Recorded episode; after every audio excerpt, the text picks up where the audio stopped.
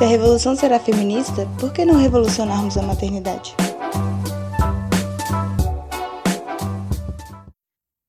Oi, pessoal, meu nome é Luana Rosbach e nesse podcast nós vamos repensar a maternidade. Na semana passada, a gente falou um pouco sobre os impactos que a compreensão da sociedade sobre a maternidade que quando a gente pensa a nível social, a tendência é sempre tentar colocar tudo dentro de, de moldes pré-determinados, né?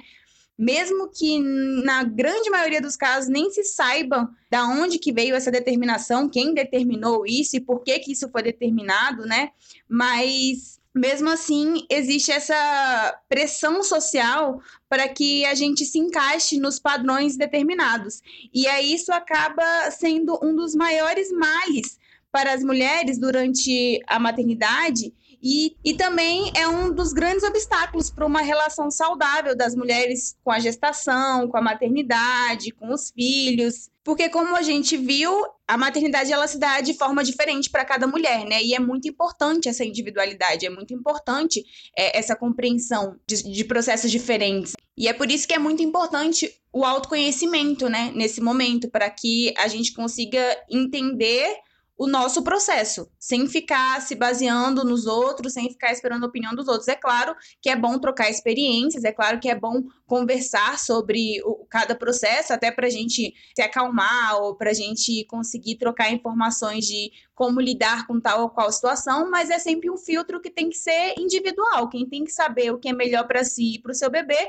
é a mulher. Mas enfim, cada mulher vai passar tanto pela gestação quanto pelo pós-parto da sua própria maneira, de maneira diferente. E isso é uma das coisas que influencia nessa dificuldade das pessoas entenderem os processos que a gente passa durante a gestação, durante o, pós-parto. Porque, como eu falei, nessa visão masculina que a gente tem do mundo, a gente está acostumado a padronizar tudo, a gente está acostumado a colocar tudo dentro de um padrão, dentro de uma caixinha. E daí, quando a gente não está dentro desse padrão que é socialmente colocado, as pessoas se assustam. O meio social no qual a gente está inserido, ele se assusta, porque ele está acostumado com o padrão, ele espera o padrão, ele quer o padrão. Mas aí eu quero trazer um ponto-chave aqui para a gente refletir. É que para a gente conseguir compreender o significado de cada situação, é necessário conhecer o que se passa nas profundezas dessa mulher, nas profundezas desse ser.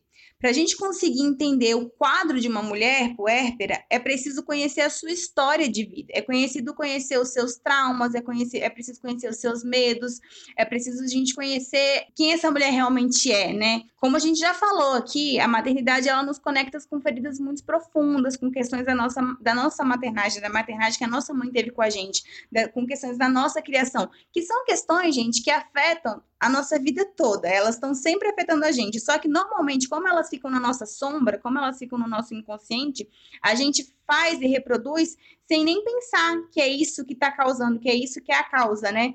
E aí, nesse momento da maternidade, é uma oportunidade, a forma como eu vejo, é uma oportunidade que a gente tem de criar consciência sobre essas questões da gente conseguir olhar para isso de uma forma mais madura, para a gente conseguir olhar para isso de uma forma de compreender e se abraçar e tentar trabalhar isso. Então, para quem está de fora, primeiro é necessário conhecer profundamente a história de vida de uma pessoa para depois conseguir entender as suas emoções depois conseguir entender os seus problemas e depois você conseguir ter uma percepção de como que você pode realmente ajudar, né, de uma forma mais pessoal. E isso é importante para nos mostrar que qualquer ajuda generalizada que as mulheres que se tornam mães desde a gestação elas cansam de receber, como eu já falei aqui no primeiro episódio, que a mãe que não recebe opiniões diversas sobre é, a gravidez, sobre como cuidar do filho, ela não existe, porque é, depois que você se torna mãe, é como se você se tornasse uma propriedade pública, assim, todo mundo tem direito de falar com você, de tocar em você, de dizer o que, que você tem que fazer. Só que essas ajudas generalizadas que as mães cansam de receber, elas não se aplicam indiscriminadamente a todas as situações. Então não adianta querer passar a fórmula mágica que funcionou com você ou que funcionou com alguém que você conhece, porque não é assim. Não significa que funcionou com você, então vai necessariamente funcionar com a fulaninha do seu lado. Porque a verdade é que esse rol de informações, essas, esse rol de sugestões contraditórias que as mulheres que se tornam mães, né, as mães de primeira viagem, principalmente, elas cansam de receber, ela pode se tornar prejudicial, porque faz com que a, com que a mulher ela fique mais desorientada e faz com que ela vá minando a sua autonomia, a sua autoconfiança porque ela recebe várias informações diversas, né, de diferentes fontes, muitas vezes também de fontes confiáveis, né, tipo mãe, avó, tia, irmã, só que acaba que ela não consegue se conectar com o seu lado sensitivo. Ela não consegue se deixar levar pela sua intuição e criar a sua própria forma de lidar com a situação. E aí, ao invés disso, ela vai ficando perdida no meio desses caminhos que vão sendo apontados, sem nem saber por que, que ela está seguindo esse ou aquele caminho. Então, mesmo que a intenção seja a melhor possível, quando você está fazendo esse, essa, várias sugestões, quando está se dando vários pitacos, na verdade, o que está fazendo é um grande mal para a cabeça dessa mãe porque essa conexão que ela precisa estabelecer, ela vai sendo é, bloqueada, essa, a conexão com o bebê. E aqui tem algumas questões que são importantes, assim, eu não vou entrar muito nesse assunto, mas só vou pontuar. Isso não significa que as mães não devam pedir ajuda, receber ajuda, né, conversar com outras mulheres, outras mães. Isso significa que as pessoas que estão em volta dessa mãe não devem ficar achando que a mulher deve fazer aquilo que você está falando ou ficar a, ali julgando e, e tendo um comentário sobre tudo que a mãe faz, porque isso é prejudicial. E também aqui eu acho importante colocar que é muito importante que as mães consigam se posicionar. Nesse momento a gente está numa fragilidade emocional muito grande, então é um momento difícil. Eu, por exemplo, tinha muita dificuldade de me posicionar, então assim, eu entendo que é difícil, por isso que eu acho que é muito importante antes do nascimento do bebê ter essa conversa com quem está ao seu redor, com as pessoas mais próximas e com as pessoas mais distantes é realmente conseguir ou ignorar ou ter um posicionamento educado, né? De, de se você tiver essa condição de se impor educadamente de que não é legal isso que a pessoa está fazendo. Porque nesse momento, como eu já falei, o que as mulheres precisam é de espaço, é segurança para que elas consigam desenvolver a sua própria maneira de ser mães.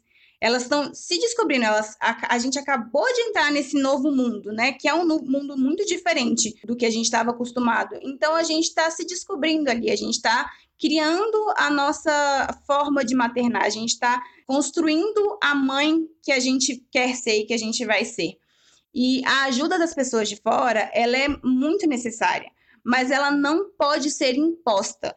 E principalmente, a pessoa que vai ajudar uma mãe, ela deve ter a consciência de que é ela quem deve se moldar a, a, o funcionamento ali, a forma como está se funcionando a relação mãe-bebê eu acho muito importante a gente ressaltar que a mulher puérpera, ela não deve ficar sozinha por muito tempo, a não ser que ela queira, é claro, mas o interessante é que ela sempre tenha alguém ali à sua disposição, porque no geral a mulher ela precisa de uma assistência, de uma companhia, da disponibilidade de outras pessoas. E aqui também eu acho importante falar que é bom não ser apenas uma pessoa que vai ficar ali ajudando aquela mãe, porque senão essa pessoa também vai acabar ficando sobrecarregada, que é o que acontece na maioria dos casos, né? Que quem fica responsável por ajudar a mãe é a mãe da mãe, né? A avó.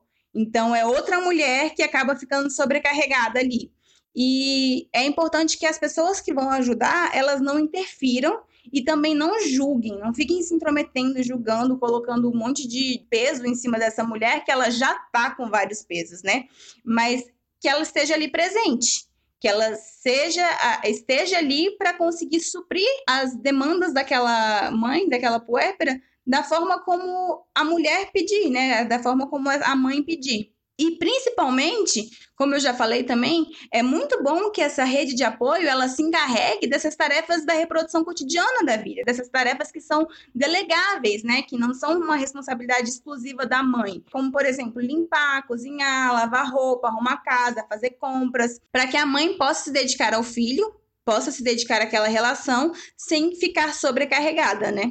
Mas, infelizmente, ainda hoje, essa noção de apoio, de rede de apoio para as mães, no sentido de ajudar a cuidar da casa, ajudar a cuidar da mulher, da mãe e ajudar a cuidar do bebê também, isso ainda é uma coisa que é mal vista socialmente, porque se entende que o filho tem que ser responsabilidade só do, do casal não se tem essa percepção de responsabilidade social da criança, né? De que o filho ele é responsabilidade da sociedade toda, que essa criança, a criança que nasce, ela é responsabilidade de toda a sociedade. Não é essa percepção que a gente tem. Então, o que que acontece? As mulheres que não conseguem cuidar sozinhas dos seus filhos e de si mesmas e da sua casa, da sua família, elas são mal, mal vistas pela sociedade.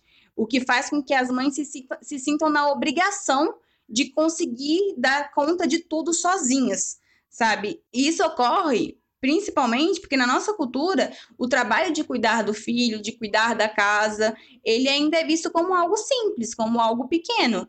Então, né, a questão do filho ele ainda é muito ligado ao instinto materno, né? Então, são coisas que prejudicam porque fazem com que esse trabalho ele não seja prestigiado. Soma-se a isso também uma coisa que eu já falei, é que as pessoas que vêm de fora, normalmente elas vêm para ajudar com o bebê elas não entendem que a mãe precisa de ajuda, que a mulher está passando por um momento difícil que ela precisa de ajuda. Normalmente elas vêm para cuidar do bebê. O máximo que se entende é que a mulher pode estar cansada, porque o bebê não dorme direito, então, tipo, ah, vai dormir que eu vou ficar aqui cuidando do seu filho. O que às vezes é bom, mas às vezes não é isso que você precisa. O que você precisa é que a pessoa vá lá e faça um almoço para você, porque você não come direito há três dias. O que você precisa é que a pessoa vá lá e passe um pano na sua casa, porque você está exausta para conseguir limpar a casa e a casa está suja. Outra cobrança social que é feita em cima das mulheres puérperas, e eu acredito que seja uma das mais cruéis, é a urgência para que as mães voltem a ser como elas eram antes. Porque, como eu falei, já falei em outros episódios, a maternidade, depois que a gente passa pela gestação, pela maternidade, a gente perde muitas características que eram nossas, a gente né, se desencontra daquele ser que a gente costumava ser, e muitas coisas pode ser que a gente acabe voltando a ser, e outras coisas não, porque são mudanças que elas vão é, afetar para o resto da nossa vida, de uma forma ou de outra. Principalmente hoje, que a gente vive nessa era da informação e que as coisas funcionam 24 horas por dia dia, a gente está sempre nessa, nessa velocidade frenética, recebendo informação o tempo todo. Durante esse período do puerpério, as mães têm que mergulhar nessa introspecção, nesse recolhimento. Elas precisam desse silêncio, porque elas estão nesse momento de desconexão com o mundo, nesse universo paralelo, que eu gosto de chamar, né? Que é nesse mundo mais conectado com o bebê. Elas estão passando por essas várias transformações onde elas nem elas mesmas se reconhecem. Então, quando você tem uma sociedade ao seu redor que está te cobrando para que você seja a mesma de antes, que você não é e provavelmente você nunca mais vai ser, isso é muito cruel, porque você está passando por um momento onde você não se reconhece. Porque o mundo hoje, ele é expresso, ele é acelerado, né? A internet, tecnologia, toda hora bombardeando informação, permitindo que as coisas aconteçam de forma muito rápida. Só que o processo de maternidade, ele é um processo primitivo, ele é um processo animal. Ele não segue essas regras do mundo moderno, ele não vai se modernizando com o tempo. Ele ainda precisa de nove meses para gestar a vida. Os bebês, eles ainda vão levar anos para conseguir ter uma autonomia. Então, o processo materno, durante todas as suas transformações, ele deve ser lento, ele deve ser gradativo, ele deve ser paciente. Só que ao nosso redor, como eu já falei, a gente está cercado por pressões para emagrecer rapidamente, para a gente voltar a trabalhar, para a gente parar de amamentar, a gente tem que estar tá sempre bonita, bem arrumada, sempre feliz. Hoje já existe uma pressão para que as mulheres, durante a gestação, elas se mantenham, né? Elas não. Então, assim, antigamente você tinha essa pressão para que depois que o filho nasça, você já voltar rapidamente para o corpo que você tinha antes. Hoje, a pressão é para que você não perca esse, esse corpo em momento nenhum. Você, durante a gestação, você tem que estar preocupado o tempo todo com, seu, com a sua estética, com o seu corpo, para que você não saia do padrão de beleza que é socialmente imposto, né? E aí, aqui, eu acho bom trazer uh, uma citação da Simone, que ela descreve no segundo sexo sobre as, as pressões que as mulheres sofriam para manter uma boa aparência. E aqui eu acho bom a gente ressaltar que ela escreveu isso em 1949, se eu não me engano, eu acho que 1949 foi a data da, primeiro, da, da primeira edição do, do segundo sexo. Então, agora eu vou ler esse trecho e eu gostaria que a gente refletisse aqui sobre o quanto essa situação mudou de lá para cá. Então ela fala que os jornais femininos ensinam abundantemente a dona de casa a arte de conservar sua atração sexual embora lavando a louça, a permanecer elegante durante a gravidez, a conciliar o coquetismo com a maternidade e a economia, mas aquela que se sujeitasse a seguir atentamente esses conselhos logo se veria atormentada e desfigurada pelas preocupações. É muito difícil para ela permanecer desejável quando tem as mãos inchadas e o corpo deformado pelas maternidades. E aí, gente, o que, que mudou de lá para cá? Exatamente, o que mudou é que hoje em dia a gente não lê mais jornais femininos. Hoje em dia, essa pressão ela é exercida através das redes sociais, né? O Instagram, principalmente. E também por filmes, novelas, que trazem essa ideia de depois que o filho nasce, a mulher já é exatamente aquela mesma pessoa, né? Que trazem a ideia até de que durante a gestação o corpo da mulher não muda, né? A barriga cresce, mas o braço, o rosto, tudo continua igual. É incrível isso. E o que, que essa cobrança gera? Muitas mulheres acabam ficando ressentidas com os filhos, com a gravidez ou até mesmo com os companheiros pelas transformações que elas passam. E elas se cobram para que elas tenham o corpo que é vendido mediaticamente. Então, eu acredito que é preciso ser difundido para que antes mesmo da gravidez já exista essa preparação psicológica, essa paciência da mãe para consigo mesma, né? Essa paciência da mulher para consigo mesma. Também eu acho que é importante a gente já ter é, esse preparo psicológico para aprender a ressignificar o próprio progresso, né? Para a gente conseguir re ressignificar o que é importante na nossa vida. E aqui eu não estou falando só porque, ah, o seu filho é a coisa mais importante do mundo e você vai estar tá lá com aquele amor. Não, não é só isso. Mas é porque, como eu já falei em outras situações, a maternidade ela traz a sensação de que a vida de todo mundo está seguindo em frente e que a nossa vida está parada. Só que durante esse processo que você está ali dentro de casa, mais reclusa, você está passando por um amadurecimento muito grande. A maternidade ela proporciona esse amadurecimento muito grande e isso é muita coisa para nós, né, enquanto indivíduo. Isso é uma evolução que a gente tem durante um curto período que sem a maternidade a gente levaria anos e anos para conseguir, que muitas pessoas nem conseguem passar. Então, eu acho que é muito importante a gente conseguir valorizar essas mudanças internas, né? A gente conseguir valorizar aquilo que está sendo exaltado dentro da gente, né? Porque essas mudanças internas, elas não são socialmente reconhecidas. Então, não são mudanças que são exaltadas pela sociedade, né? Não é algo que é visto como grandioso, porque é algo nosso, é algo interno, mas são mudanças muito importantes, muito significativas e que vão fazer muito diferente na nossa vida. Então, eu acho que é importante ressignificar todo o processo, né? É importante ressignificar o que, que significa é, mudar, o que, que significa crescer, o que, que significa é, conquistar, o que, que significa progredir né? E é importante também ressignificar a própria beleza. É importante ressignificar o próprio corpo. É fundamental que a gente coloque essas exigências sobre nós mesmas em segundo plano. Porque, assim, isso foi uma coisa que foi falado para mim e que eu acho que tem que ser ressaltado porque é muito importante a gente manter na cabeça que tudo que a mãe deseja alcançar, ela vai poder alcançar só que talvez vai ter que ser postergado um pouco, vai, vai levar um pouco mais de tempo. E nessa parte, mais uma vez, o apoio é fundamental para conseguir fazer com que a gente tenha paciência nesse processo com a gente mesmo, né? E exigir de si mesma um desempenho perfeito em todos os aspectos só vai aumentar o desequilíbrio. Então a gente pode inserir aqui aquele discurso da Mulher Maravilha que eu falei no episódio sobre feminismo e maternidade, que se vende essa ilusão, essa ideia de que você consegue ter tudo, que você é uma super mulher, que você consegue ter tudo. Só que isso eh, se torna muito prejudicial, principalmente para o nosso psicológico, porque faz com que a gente se cobre a conseguir tudo, quando isso não é verdade. Então, eu acho que aqui é importante frisar que para a gente conseguir entender e aceitar essa lentidão que vai se ter para alcançar aquilo que a gente deseja, é preciso muita força para conseguir ignorar a incompreensão dos outros. E é preciso se informar e conseguir mudar o ângulo de análise, entender as contradições, entender os porquês de tudo, né? E eu espero conseguir fortalecer um pouco nesse processo porque a gente precisa lutar para mudar essa situação no futuro, né? Para a gente conseguir tirar essa carga a mais que é colocada em cima das mulheres.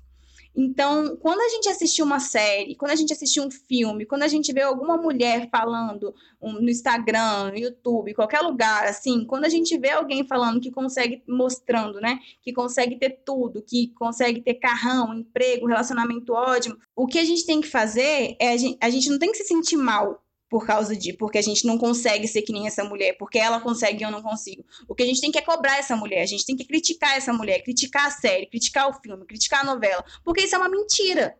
Isso é uma mentira que está sendo vendida. E a gente não pode aceitar, a gente não pode normalizar, a gente tem que cobrar, a gente tem que reclamar, a gente tem que apontar essa, essa incompatibilidade com a realidade, porque isso não é real, simplesmente não é real. Bom, pessoal, é isso. Eu espero que vocês tenham gostado do episódio. Se você gostou, manda para uma amiga, para um amigo ou para alguma pessoa que você acha que pode se interessar por esse assunto ou que precisa ouvir esse assunto. E, como sempre, eu acredito que todas as mulheres deveriam saber sobre isso.